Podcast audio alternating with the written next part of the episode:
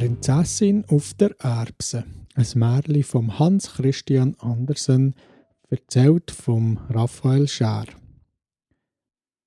Es war einmal ein Prinz, der eine Prinzessin heiraten Aber es hätte eine wirkliche Prinzessin sein Darum ist er durch die ganze Welt gereist, um irgendjemand seine Prinzessin zu finden. Prinzessinnen hat es genug gehabt, aber ob so wirklich Prinzessinnen waren, das war gar nicht so einfach zum herauszufinden. Weil immer hat es irgendetwas gehabt, das nicht gestummen hat. So ist er wieder heimgekommen und war traurig, weil er hat wirklich gerne eine Prinzessin haben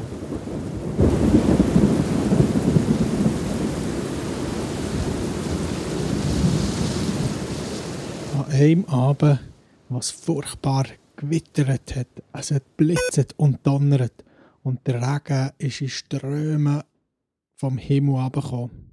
Da hat es plötzlich ans Stadttor geklappt. Der alte König ist hergegangen und hat es aufgemacht. Und es ist eine Prinzessin draussen gestanden. Aber wie hat die denn ausgesehen? Vom Regen und vom Wind ist sie ganz zersaust. Das Wasser hat von ihren Kleidern abgetropft, ist bei den Schuhspitzen reingelaufen und hing bei den Fersen wieder raus.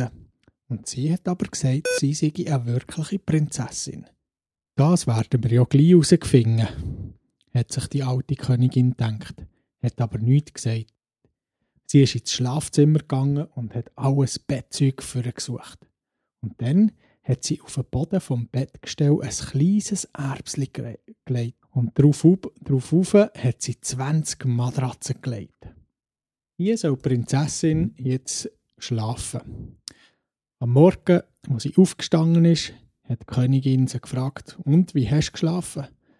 Oh, furchtbar, entsetzlich, hat die Prinzessin gesagt.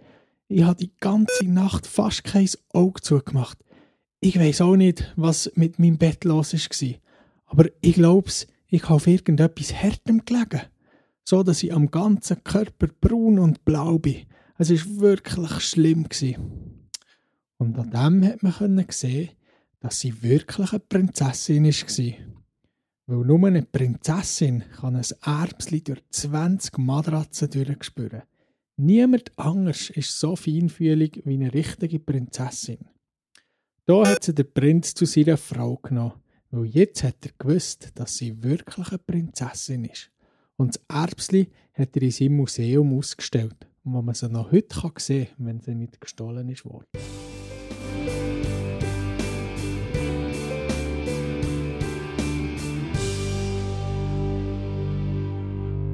Merci fürs Zuhören. Es gibt sicher gleich wieder ein neues Märchen.